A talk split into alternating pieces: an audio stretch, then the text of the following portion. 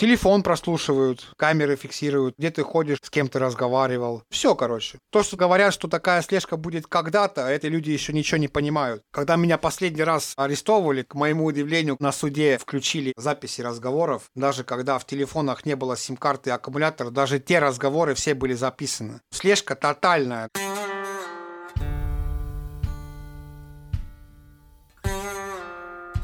Привет-привет, меня зовут Миша Ронкайнен, а слушаете вы «Тюремный подкаст».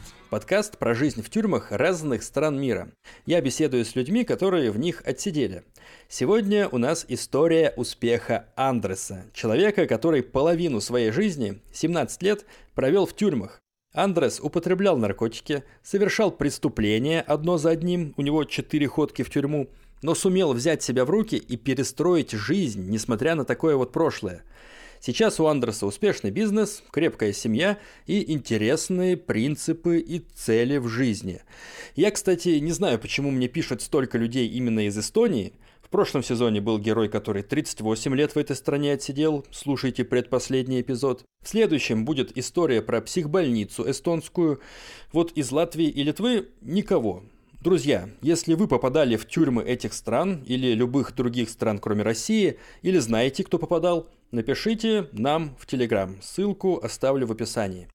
Так вот, сегодня Эстония. Начинаем с лихих 90-х, а заканчиваем розыгрышем кое-каких штук, которые сейчас делают заключенные в этой стране. Как думаете, о чем речь? Дослушивайте выпуск до конца, узнаете, и поучаствовать в розыгрыше сможете. Андрес, расскажи, как началась твоя тюремная карьера тогда, в 90-е? Я тогда был молодой, я хорошо учился, занимался спортом, пинг-понг, футбол и борьба. И друзья, которые не были физически так хорошо подготовлены, постоянно меня брали с собой на дискотеки. Знали, что если я пьяный, я буду всегда драться. Крутизна формировалась силой, не мозгами. Ну и вот, я по пьяни терял контроль постоянно над собой. На эстонском языке есть одна песня, русские слова там «Русская водка, варблас котка» это обозначает, что русская водка из воробья делает орла. Вот и точно так же со мной. И получилось так, что на дискотеке была драка, в кавычках, друзья меня накручивали, о, что он тебя послал, как ты можешь так оставить. А сами они со стороны смотрели, им было прикольно смотреть, как я полез драться. Ну и закончилась драка. Один умер, а другой инвалидом остался. После твоих ударов? Ну да, у меня еще был пистолет Макаров, а Макаров был переделан в зажигалку. То есть дуло не пуля вылетает, а огонь. И у меня вот этот Макаров был с собой. Ну, естественно, в какой-то момент я начал другого по башке этим бить букет статей получилось. То, что я пистолет вытащил, который инвалидом остался, думал, что я граблю. Потому что я типа денег требовал, то есть уже разбой пошел. Потом угон машины с применением силы со смертельным исходом. Они еще пока способны были двигаться. Я их заставил в их же машину сесть под угрозой пистолета. Сам сел за руль, разогнался, в дерево врезался. В результате один умер и инвалидом остался. В 16 лет вот такая история случилась. Ну а на тот момент, когда все это происходило, тебе было весело или что ты испытывал? Нет, веселухи не было. Это как будто какая-то агрессия неконтролируемая. А вообще в Эстонии 90-е годы тоже были лихими, как и в России? Ты что, вообще, у нас тут такое знаменитое место было, песочный карьер, Мяннику. Когда говорили, что надо кого-то замочить, говорили кандидат на Мяннику. Все уже понимали, или его скоро убьют, или он уже там закопан. У нас тут воров в законе не было. Кандидат был чеченец один. Но его так и не короновали. Но авторитетов было много. Они были очень жесткие. Какая разница между ворами и авторитетами криминальными? Каждый вор в законе авторитет, но не каждый авторитет вор. Жесткая была жизнь, без приколов. И иногда постарше люди говорят, назад бы сейчас 90-е. Имеется тут в виду, что бизнес-ландшафт в Эстонии стал как в Испании. А, сиеста, сказал и не сделал, а и пофигу. Тут тяжело с людьми какие-то дела делать, потому что ты понимаешь, что он тебе скажет сегодня, что он завтра сделает, но он этого не сделает. Тяжело найти таких людей, которые реально держат свое слово, и поэтому люди мечтают, чтобы 90-е вернулись, чтобы за слова надо было отвечать. А почему так произошло? Европейская культура культура, скажем так. Если раньше было так, что сосед знал соседа, то сейчас соседи между друг другом не общаются. Эстонцы сами по себе такой народ, сплоченности нету. Раскол очень большой.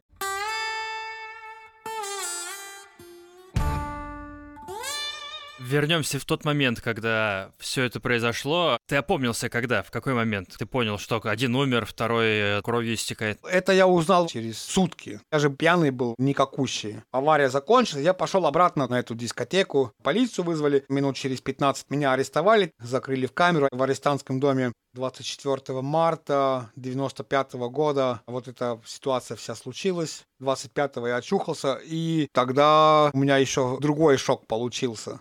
Жесткий шок. Маме же сообщили, что сына посадили. Она взяла младшего брата, села в машину на свидание приехать и разбилась насмерть. Брат остался в живых, но он с переломами в больнице был. И потом его в детдом, а меня в тюрьму. А у меня 28 февраля отец умер на работе. Потом через 10 дней мы узнали, что старшего брата убили 25 февраля, то есть за три дня до отца. То есть за месяц твоя семья просто прекратила свое существование? Да, вся семья.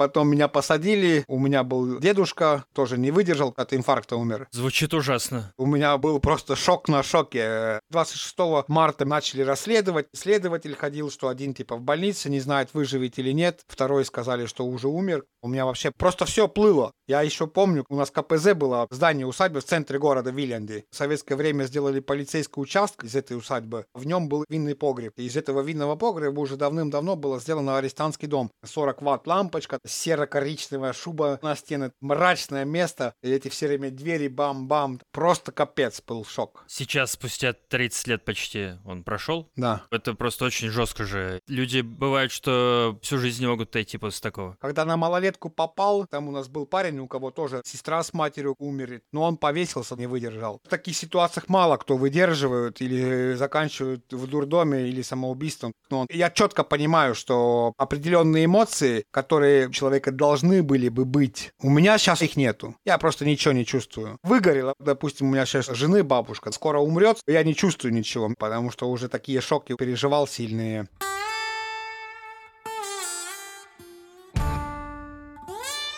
Что тебе присудили? 30 октября 96 был приговор, дали 6 лет 1 месяц. 31 октября исполнилось 18, стал взросляком, и меня перевезли на батарейную тюрьму. В народе называлась она батарея. Это была батарейная морская крепость. Сооружение оборонительное Екатериновских времен. Она прямо на берегу моря в центре города Таллина. Там было очень мрачно. Там были большие камеры по 16 человек в основном. Две камеры только было по 32. И были еще тройники, привилегированные. Покупали себе места политики, полицейские с деньгами. Кто... И она до сих пор функционирует? Не, она как тюрьма уже не функционирует. С 2001 года она закрыта как тюрьма. 20 лет они решали, как ее можно реновировать. Э, вот сейчас ее переделают в музей. Закрыли ее из-за того, что внутри появился черный гриб на стенках и на потолках. Очень вредно для здоровья.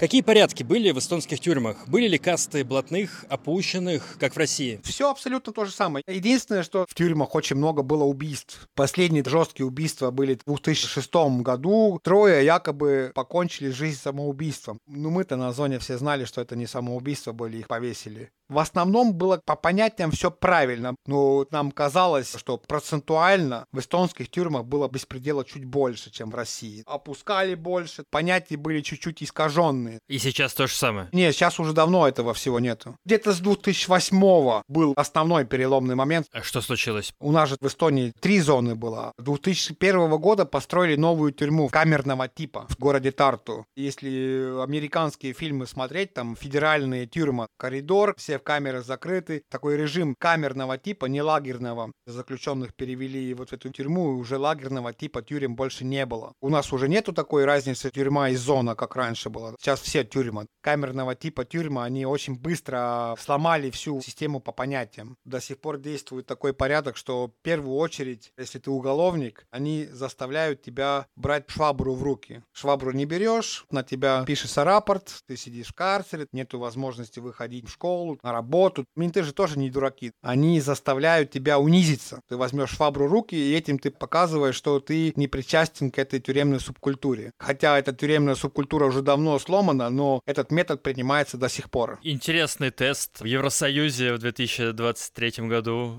Да, да. Они на законном уровне это сделали обязательным. Каким образом? Каждый заключенный должен быть занят. Или работать, или в школу ходить. И то, что ты берешь швабру в руки, это твоя официальная работа.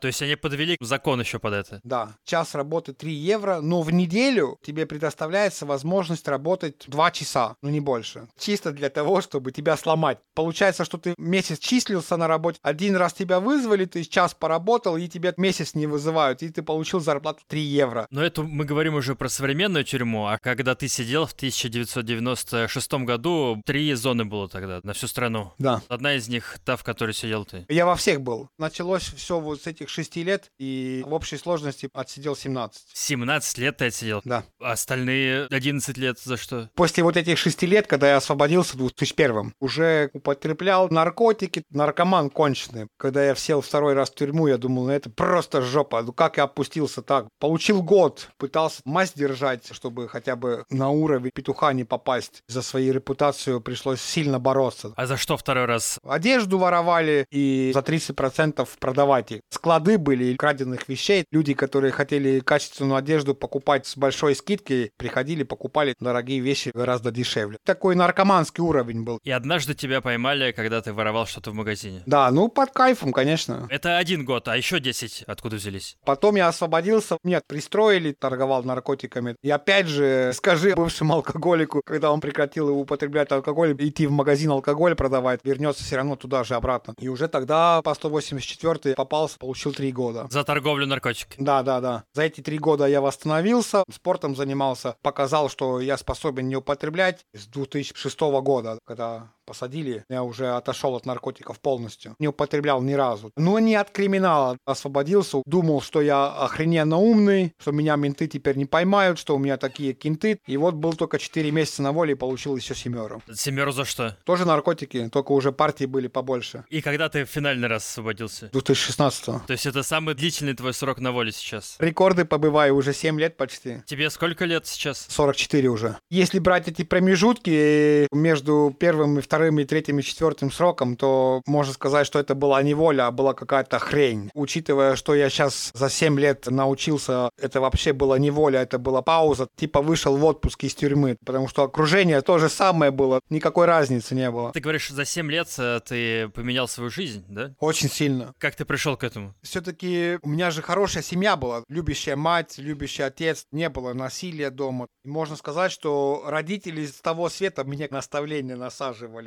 Когда начинаешь задумываться, неужели родители хотели, чтобы ты так жил, и, конечно, начинаешь духовные переживания. Но я тебе скажу так, что если человек сам не хочет, никто не поможет. Это бесполезно. Бесполезно требовать, навязывать свою помощь. Если человек хочет так жить, да иди живи. Не надо влезать. Приведу пример. Брат же остался в живых, но у него посттравма. Вот он не может справиться. В Испании отсидел 7 лет за наркотики. Я готов ему помочь. Говорю, Эрвин, давай я тебе помогу. Жилье там, не надо ничего платить, пофигу. Живи за мой счет, попытайся устроиться. И я понимаю, что если человек сам не хочет, бесполезно навязывать.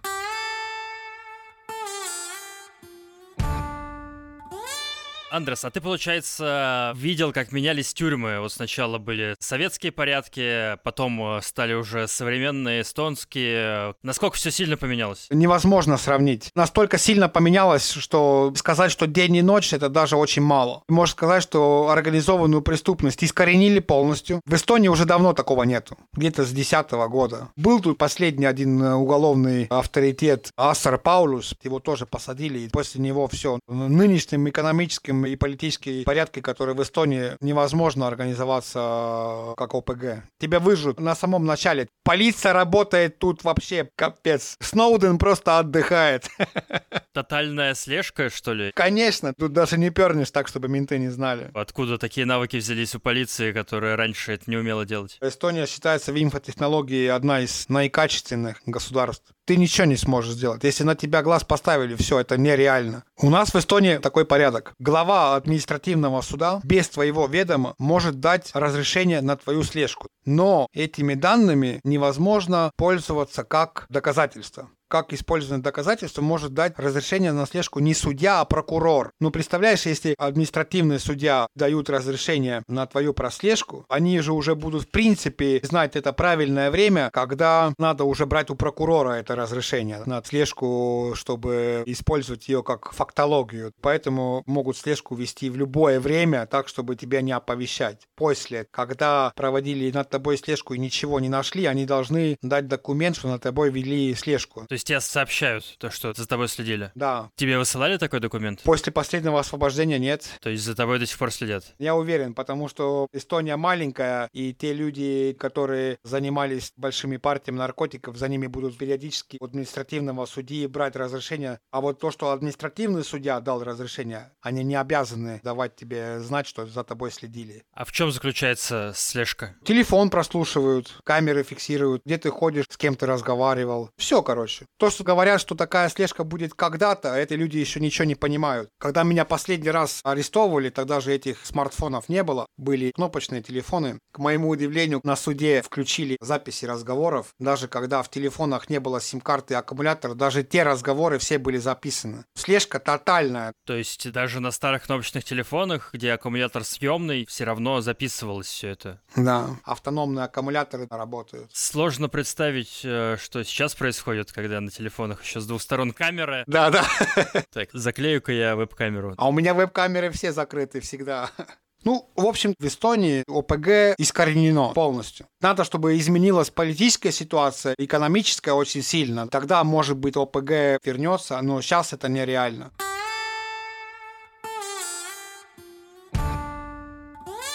Андрес, расскажи про свою последнюю отсидку, как тогда все это было и какие это годы были. Последний раз меня посадили 31 марта 2009 года и дали 7 лет. 4 часа в день у тебя камера открыта, час прогулка, остальное все время закрыто. Все заключенные распределены сразу же по уровню риска. Есть очень высокий уровень риска, высокий уровень риска, с риском и малый уровень риска здания были по цвету распределены. Когда у тебя риски снижаются, когда ты уже доказываешь, что ты в кавычках исправляешься, тебе переводят на другого цвета здания. И ты получаешь какие-то поблажки. Больше камерная дверь открыта. Не 4 часа, а 8 часов. спортзал можно. В школу тебя пускают. Свиданок больше. Появляется возможность на открытую тюрьму попасть. Условно-досрочно, хоть у тебя по закону и открывается возможность освободиться. Если ты с высоким риском, тебя просто никто не отпустит. Ты под рисками подразумеваешь, насколько ты опасен для других заключенных? Заключенных. Да. То есть э, будешь ли ты порядки свои ставить, с охраной бузить и все такое? Да, чтобы ты не мог сплотить людей против ментов или организовать ОПГ. Синее здание – это которые с малым риском. Желтое здание – это которые с риском. Зеленые были малолетки. Красное здание – высокий риск. И фиолетовое здание – очень высокий риск, где пожизненники, ОПГшники, и которые не подчиняются вообще никаким образом, не идут на сотрудничество. Им сразу поставить очень высокий уровень риска преступности. Насколько я знаю, из других подкастов, пожизненные, они, наоборот, самые мирные, потому что они уже живут в тюрьме, и типа, что им? У нас вообще только 30 пожизненников. И какое-то время, когда еще было лагерь лагерного типа тюрьма, тогда где-то 10 пожизненников было, которые жили по понятиям. Они на буре устраивали свои порядки, следили за общиком, имели позицию быка. Если надо кого-то наказать по беспределу, они или убивали, или кости ломали. Потому что им терять нечего. Да. А бур это что такое? Барак усиленного режима. У нас такая статья была 69-я. По соображениям безопасности тебя могут на полгода закрыть. Ты полностью в камерном режиме, выходишь только на час. И вот их держали в основном там. А сейчас этих людей людей держат на самом строгом режиме по инерции, да, по привычке. Да, да. Но некоторых пожизненников все-таки и на желтый выпускают. Сейчас в Эстонии всего две тюрьмы. Три. Таллинская тюрьма совсем новая, два года только в действии. И, по сути, в каждой тюрьме есть сразу по несколько режимов. Супер строгий, строгий и обычный. Все совмещено. Да. Супер строгий называется Супермакс. Официальное название. А почему так называется? Потому что там режим очень жесткий. Супер максимально. Супер максимально строгий режим. Ничего себе.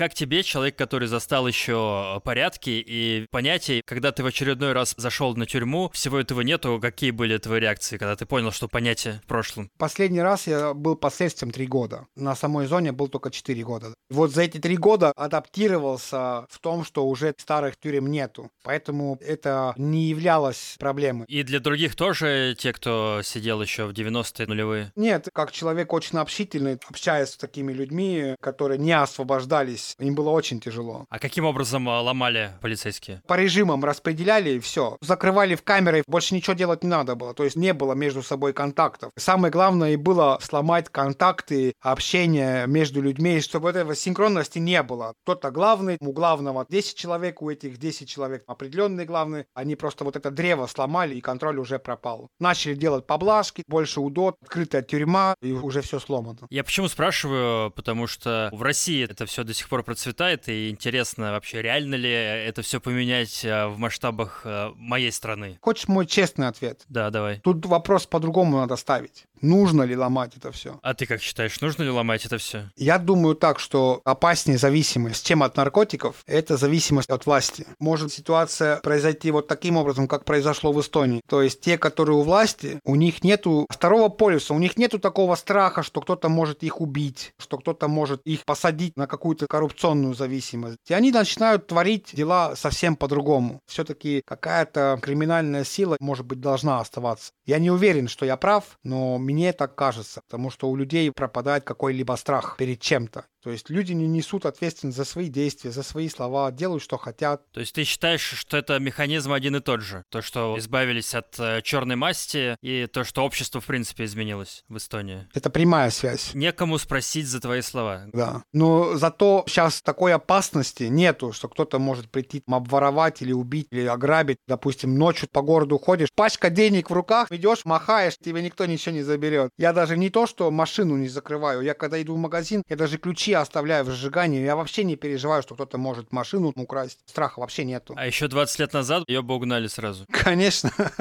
Получается, палка о двух концах. С одной стороны, у власти монополия на насилие, и она всех задавила, но теперь все подчиненным ей положение. А с другой стороны, люди привыкли быть подчиненными власти и становятся такими аморфными и инертными. Вот именно. Все просто идеально говоришь. Можно даже красной пастой на стену написать.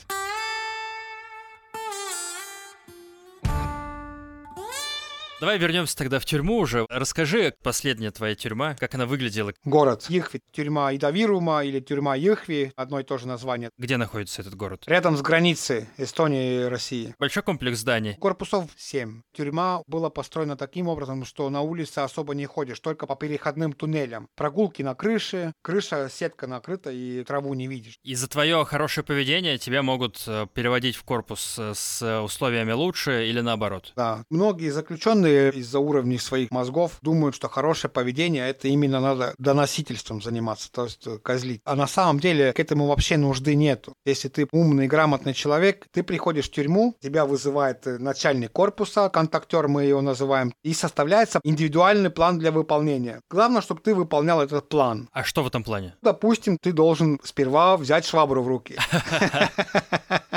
Потом план, пойдешь на работу или в школу, смотря какое у тебя образование. Если ты употреблял наркотики, тогда есть социальные группы. 12 шагов. Если у тебя преступление разбой, драка или тяжкий телесный, тебя пошлют принимать участие на курсах управления гневом. Тебе говорят, что когда ты выполняешь план, тогда ты получишь то-то, то-то. В Эстонии в этом плане все очень плохо. Чаще всего ты не получишь того. Почему? Они найдут что-то. Или самая распространенная отмазка, чтобы не выполнять, допустим, допустим, перевод на открытую тюрьму, это нет мест. А на самом деле места есть. Ты же знаешь, она же рядом, эта тюрьма находится, 100 метров. Поэтому часто у людей нет понимания. Ты мне сказал, если я то-то сделаю, я получу то-то. А тут можешь не получить этого просто. Вот это как раз монополия власти. Ну, сказал и не сделал, ну и что такого? То есть задумывался это как метод кнута и пряника, ты все делаешь хорошо, тебя поощряют, делаешь плохо, тебя наоборот наказывают. Но эта система не работает. Да, только маленькие крошки на столе от пряника. Пряник они сами съели деле.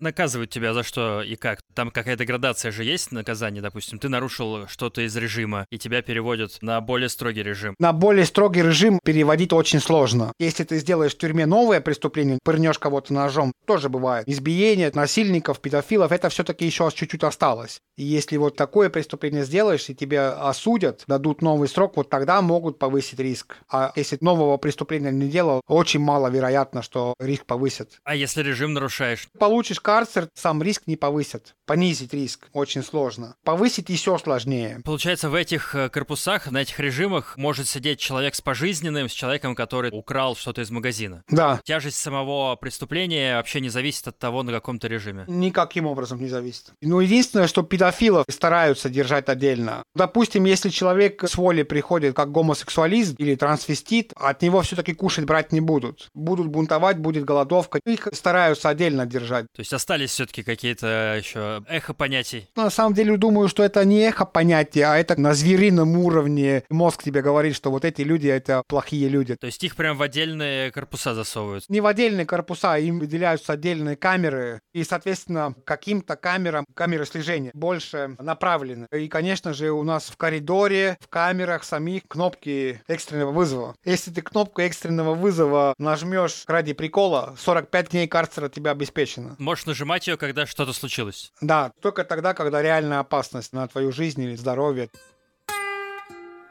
Как выглядят камеры вообще? Расскажи, пожалуйста, они во всех корпусах одинаковые? Да, все камеры по два. Одни нары, двухъярусные. Ублюдский маленький столик приделан к стене. Металлические табуретки тоже приделаны к полу. Я бы с тобой за одним столом не смог бы есть, потому что они настолько близко друг к другу, что я буду как будто тебя обнимать. Но сидеть можно так, что один сидит на табуретке, а другой сидит на шканаре, таким образом, что он достает до стола. Очень, конечно, неудобно. В каждой камере туалет, душевая, теплая вода, стенки покрашенные, радиатор. Стекло такое, что наружу видишь, внутрь не видно, отзеркаливает снаружи. Жестикуляциями невозможно передать информацию. Языки же находчивые, они могут придумать язык свой. Одна полка, куда телевизор можно ставить. Телевизор надо самому покупать. Камера 6 на 2,5 метра. Света очень много. Не кажется, что где-то в пещере. И когда утром двери открываются в 8 часов, тогда основная движуха в коридоре. В коридоре есть такой пятачок, обычно там три стола, шахматы, нарды, перекладина для подтягивания. Раньше была и кухонка, сейчас кухню убрали, и один общий холодильник на 40 человек. То есть ты вот с этими 40 людьми фактически и живешь все время. Да. 20 камер на секторе, значит, максимум 40 человек. Опиши подробнее здание, в котором был твой сектор.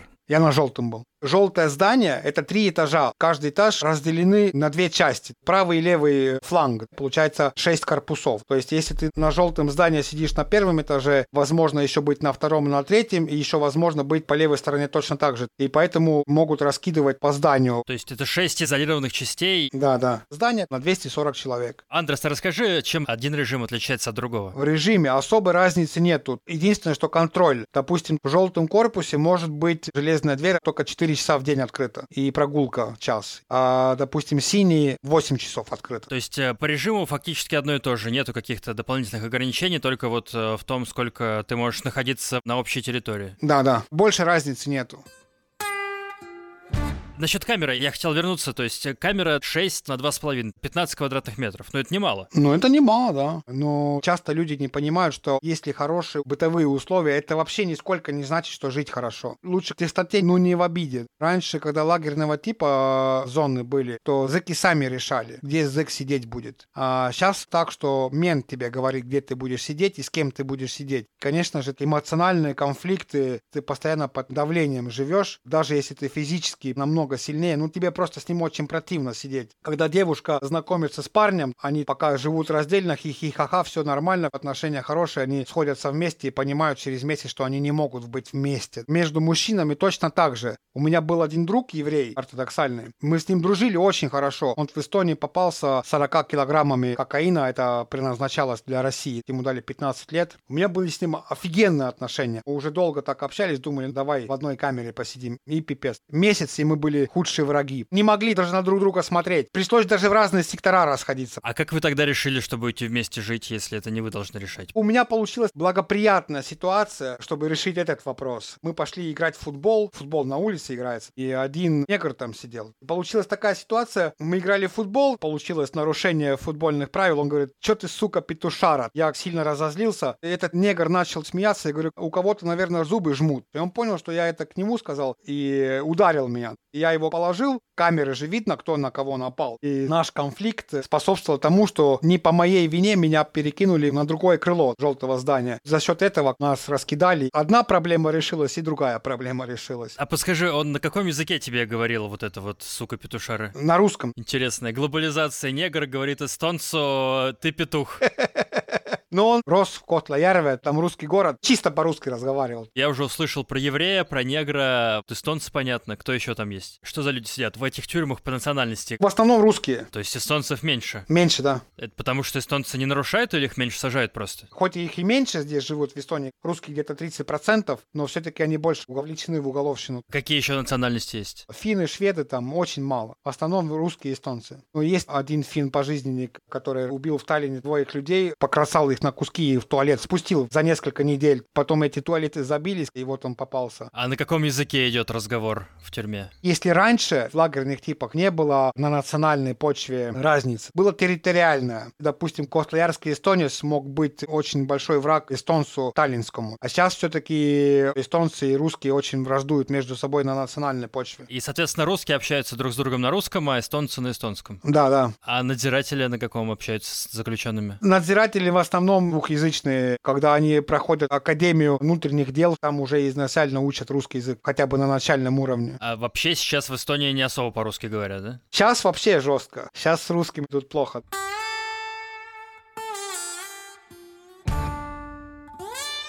Чем кормятся в эстонских тюрьмах и вкусно ли это? Я бы не мог вспомнить, чтобы э, было что-то значительно плохо. Были некоторые личные предпочтения, что мне не нравится по вкусу. Голода не было. Три раза в день кормили, да? Завтрак, обед, ужин. Три раза в день, да, стандартно каша утром, чай, хлеб, может, яйцо еще. Второе в обед. Что обычно давали на второе? Жареная рыба, сосиски жареные, перловка и суп э, вечером. Меню годами одно и то же. Ты как считаешь, этой еды достаточно для того, чтобы взрослый мужчина не голодал? На это есть один очень конкретный ответ. Нормально себя уважающий человек в уголовном мире не будет ныть, что плохо дают кушать. На это есть очень конкретная причина. Менты же являются врагами уголовников. Бери молча и не ной. У тебя нет другого варианта, как всего рук что-то принимать. Была возможность э, где-то в другом месте брать еду? Конечно, лабаз был. А как это все было в твоей последней тюрьме организовано? В последней тюрьме лабазные листы приносят. Там список и цены товаров. А откуда брать деньги? Можно ли где-то работать там? Мало работы, в основном баланда. Это в смысле на кухне развозить еду? Да, да. Есть простые сварочные работы, потом столярные работы. В реальности работает 15%. В смысле 15% заключенных только работают? Да, представляешь, как мало. И если у тебя иски, судебные издержки, возмещение ущерба, то у нас такая система, что у тебя забирается 50% на погашение исков и 20% забирается на фонд освобождения. Неважно,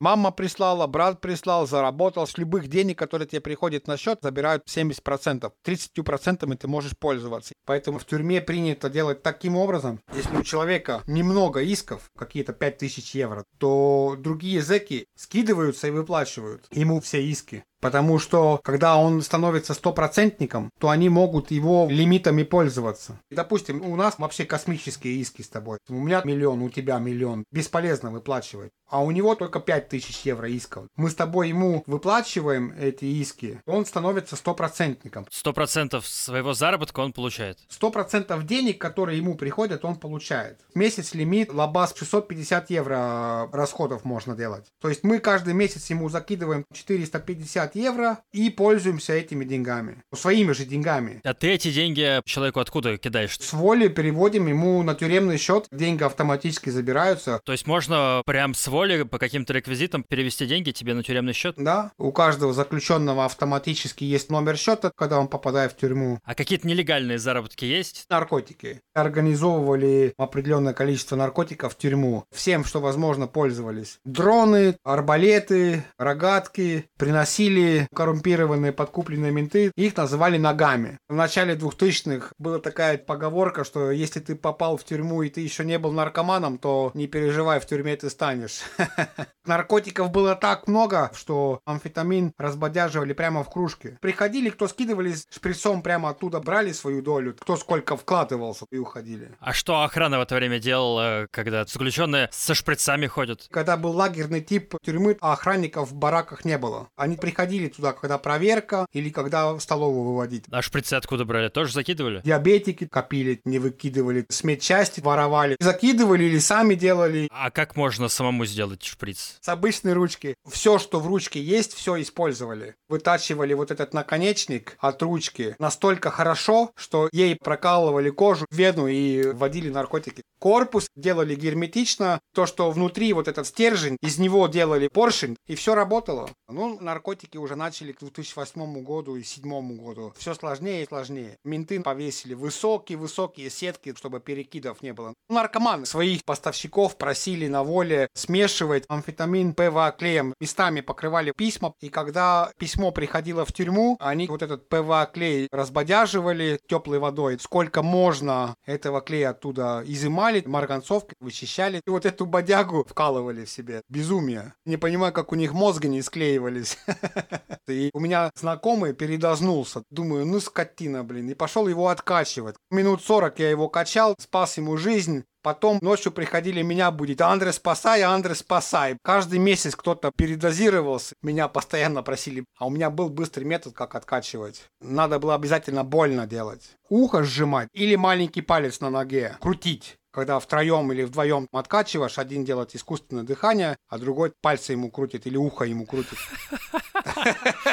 Так что, когда он будет приходить в себя, чтобы ему было обязательно очень больно, тогда он не будет засыпать опять, отъезжать. Потом очухивается, у него такое ухо, блин. У тебя стопроцентное было откачивание, то есть никто не откинулся? Пока я в отряде был, никто не откидывался. Врачей не было, что ли, на зоне? У нас употребление внутри тюрьмы срок. Все знали, что если ты попадаешься с алкоголем или с наркотиками, 100% в год добавят. Поэтому врачей старались все-таки не вызывать. Это прям внутритюремный какой-то суд или отдельный суд? Обычный уголовный суд. Это уголовное преступление считается. В Эстонии употребление наркотиков — это уголовное преступление? В тюрьме, да. А как сейчас обстоят дела с этим? Это все удалось искоренить? Да. Ну, конечно, совсем уже кончены наркоманы, накапливают барбитуру, из этой барбитуры что-то кипятят, выпаривают, из ручек делают шприцы и употребляют. Барбитуру откуда не берут? Есть такие сектора наркоманов, где заключенного на реабилитации держат. И там у них утром, вечером в обед дают ксанакс, метадон. Метадоновая терапия у вас разрешена в стране, да? Да. Поясню, метадон – это синтетический аналог героина. В некоторых странах метадон в таблетках официально дают тем, кто не может бросить употреблять героин, но в России такое запрещено.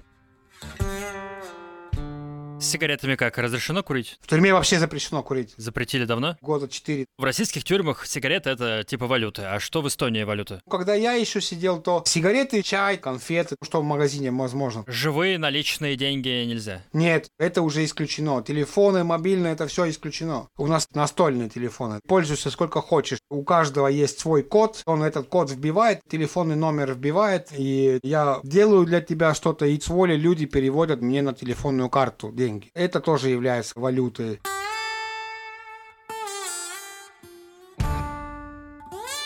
Какие вообще развлечения есть в тюрьме в современной уже? Ты говорил, вот футбол играют. В современной тюрьме заниматься спортом можно только под четким наблюдением надзирателя. Футбольная площадка два раза в неделю. Качалку такого не существует у нас. Когда сектор открытый, там есть брусья, перекладина. Только при наблюдении надзирателя ты можешь заниматься. Втихаря заниматься нельзя. Допустим, если ты э, в камере отжимаешься, и мент заметит, то на тебя могут написать рапорт, и ты получишь карцер. А если ты в карцере отжимаешься? Получаешь еще карцер. Причина-то есть какая-то объяснение? Чтобы ты не был сильнее мента. Иначе ты можешь очень сильно накачаться, и вы можете напасть на ментов. Менты у вас качаются, они раскачаны? Не раскачаны, но они в хорошей форме. Из библиотеки забрали все книги, которые хоть малейшее есть насилие. Так а насилие почти везде есть. Кто-то с кем-то подрался. Типичная завязка в книге. И заберут эту книгу. А по телевизору тоже каким-то образом модерируют? А вот телевизор нельзя ограничивать. Тут есть много нелогичностей. Книги нельзя, а вот фильмы можно. Заниматься нельзя, а зэки на самом деле не опасны. У нас там один пожизненник сидит, который убил троих псих, короче. В 8 часов вечера камеры закрывают, и вот этот пожизненник со своей женой ругается по телефону так яростно, да-да-да, что-то орет. Ментовка, женщина 60-летняя, толстая, приходит, говорит, Маргус, давай в камеру. Он говорит, да подожди ты, да нет-нет, говорит, давай иди в камеру. И начинает его толкать, этого пожизненника. В итоге она его заталкивает и закрывает ему дверь. По большому счету, даже пожизненники, ментам, они на самом деле не опасны. Почему вот такие страхи у ментов? Ментов, вот это непонятно. У нас очень мало за 15 лет нападений на ментов. А какие развлечения-то в итоге? Ты что, весь день читаешь книгу и ешь кашу? Типа того, да. Конечно, есть там нарды, шахматы, футбол. У нас бытовые условия хорошие, но человеческое отношение дерьмо. Это начинает в итоге сводить с ума. Че я, блин, тут каждыми днями делаю? У меня вот друг Дима сидит сейчас, 12 лет дали, опять наркотики, третий раз полез, освободился, говорит, куда ты лезешь, блин? Он говорит, да не, не, я сейчас умнее. И сейчас уже четвертый год сидит, он уже вообще овощью стал, потому что нехрен делать там. Хорошо, освободиться на УДО, когда 8 лет отсидит. Он выйдет, он же будет овощ. Там у него баланда в камеру приносят, булки у него на шканарет. И тут он приходит на волю, ему надо что-то делать, а он уже отвык. Вот это тоже очень большая проблема, что люди привыкают жить, не брав на себя ответственность за свои поступки, решения, как он будет справляться. Да, я писал как-то с э, парнем, который 15 лет в Таиланде отсидел, и он говорит, когда вышел, он первое время не мог понять, что делать с дверью, потому что он привык, что двери открывают э, все время охранники перед ним, и говорят, заходи, а он перед дверью встал и не понимает, типа ждет, пока она сама откроется. Прекрасно понимаю, о чем он говорит. И представляешь, человек освобождается, не знает, что ему делать, куда идти. Не то, что приготовить себе дома кушать, еще и надо пойти купить это все. И что ему делать? И вот это надо исправить. А как ты все это пережил? Ты же тоже отсидел фактически половину сознательной жизни. Очень сложно. Я уже в тюрьме принял решение. Семь лет я ежедневно вставал утром пораньше для того, чтобы все свои дела сделать, чтобы с 8 часов утра каждый день я учил английский язык. Каждый день, кроме воскресенья, заставлял себя, дисциплинировал. Очень важно взяться за что-то и дисциплинировать себя себя постоянно.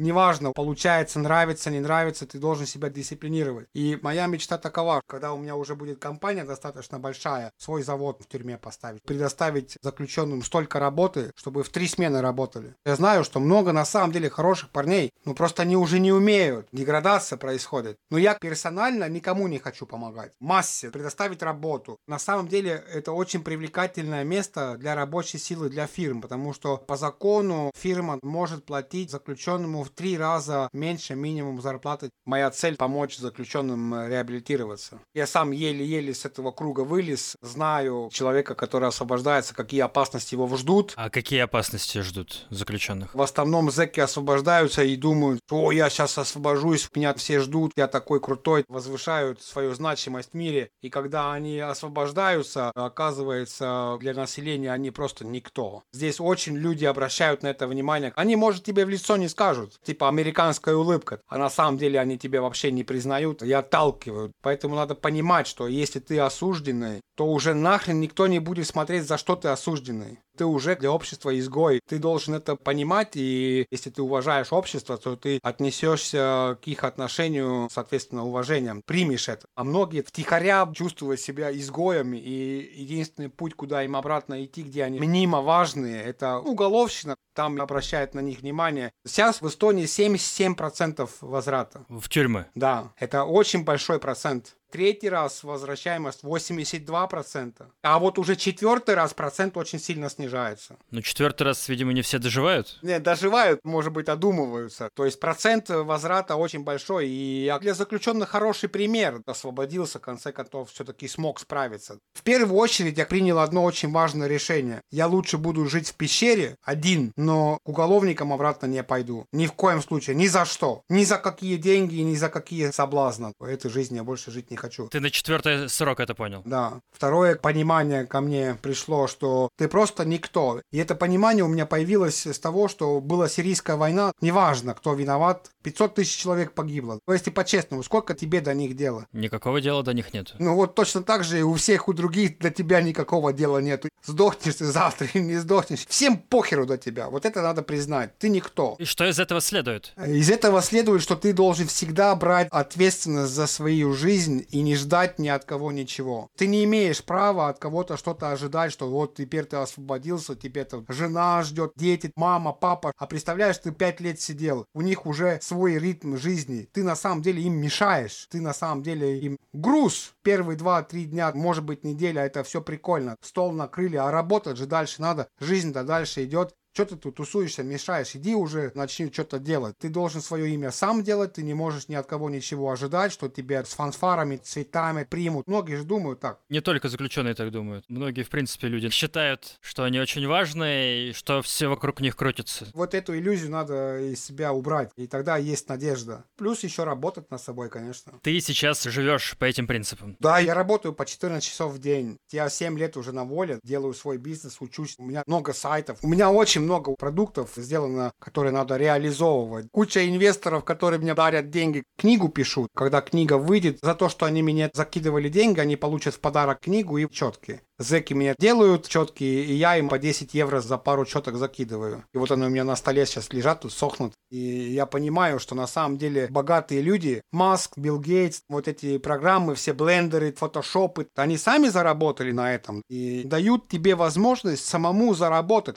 Допустим, я изучаю сейчас Blender, хочу научиться анимации делать. Я год изучаю ее, бесплатно пользуюсь. Но ты должен быть полным дебилом, чтобы этим не пользоваться. На многие сферы тебе все возможности даны.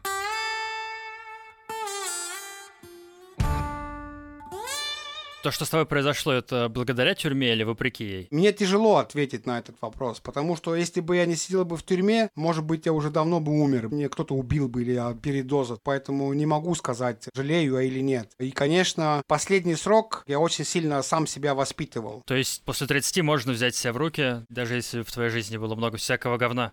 Ну, можно, никогда не поздно, да. На этой прекрасной ноте давай мы, наверное, и закончим. Андра, спасибо тебе большое за эту беседу. Желаю желаю тебе дальше жизнь прожить полноценную, без тюрьмы и совсем вообще все, что ты хочешь, чтобы у тебя было. За хорошие пожелания всегда спасибо. Пока, Андрес. Да, все, пока. Друзья, Андрес упомянул четки из хлеба, которые делают заключенные. Я попросил его прислать мне несколько штук. Как они шли, отдельная история. Оказывается, из Эстонии сейчас в Россию посылку отправить сложнее, чем в Антарктиду. Но мы справились, четкие в количестве трех экземпляров дошли и сейчас лежат у меня на столе. Очень красивые, яркие, вообще не скажешь, что это хлеб. И я эти четки разыграю среди вас, дорогие слушатели. Как вы знаете, у меня теперь есть Бусти и Patreon. Когда вы на них подписываетесь, вы помогаете тюремному подкасту выходить дальше. Вот подписчикам Бусти и Патреона я в благодарность за помощь четки и отдам. Что нужно сделать? В этих сервисах три уровня подписки. Подписчики первого уровня получают доступ к дополнительным материалам к подкасту, а подписчики второго и третьего еще и участвуют в розыгрышах. Так что если хотите только посмотреть дополнительные материалы к этому выпуску, там фотографии тюрьмы и фотографии Андреса тоже. Переходите по ссылкам в описании и оформляйте подписку первого уровня. Если хотите четкие, оформляйте подписку второго или третьего уровней. И все, вы автоматически участвуете в розыгрыше. Через один выпуск в эпизоде про тюрьму США я объявлю победителей. Сейчас таких подписчиков 6 человек, четок 3 штуки, так что пока шанс получить их 50%. Если у вас уже есть подписка первого уровня, просто переоформите ее на второй или третий. Фотографии четок уже опубликовал в своем телеграм-канале. Ссылка на пост в описании эпизода. Переходите, оцените качество исполнения. Спасибо, что слушаете тюремный подкаст и помогаете ему. Подписывайтесь, ставьте лайки и рассказывайте о подкасте друзьям. Меня зовут Миша Ронкайнен, над выпуском работали Николай Денисов, Максим Кремнев и Яна Кулакова. Услышимся в следующий вторник. Пока!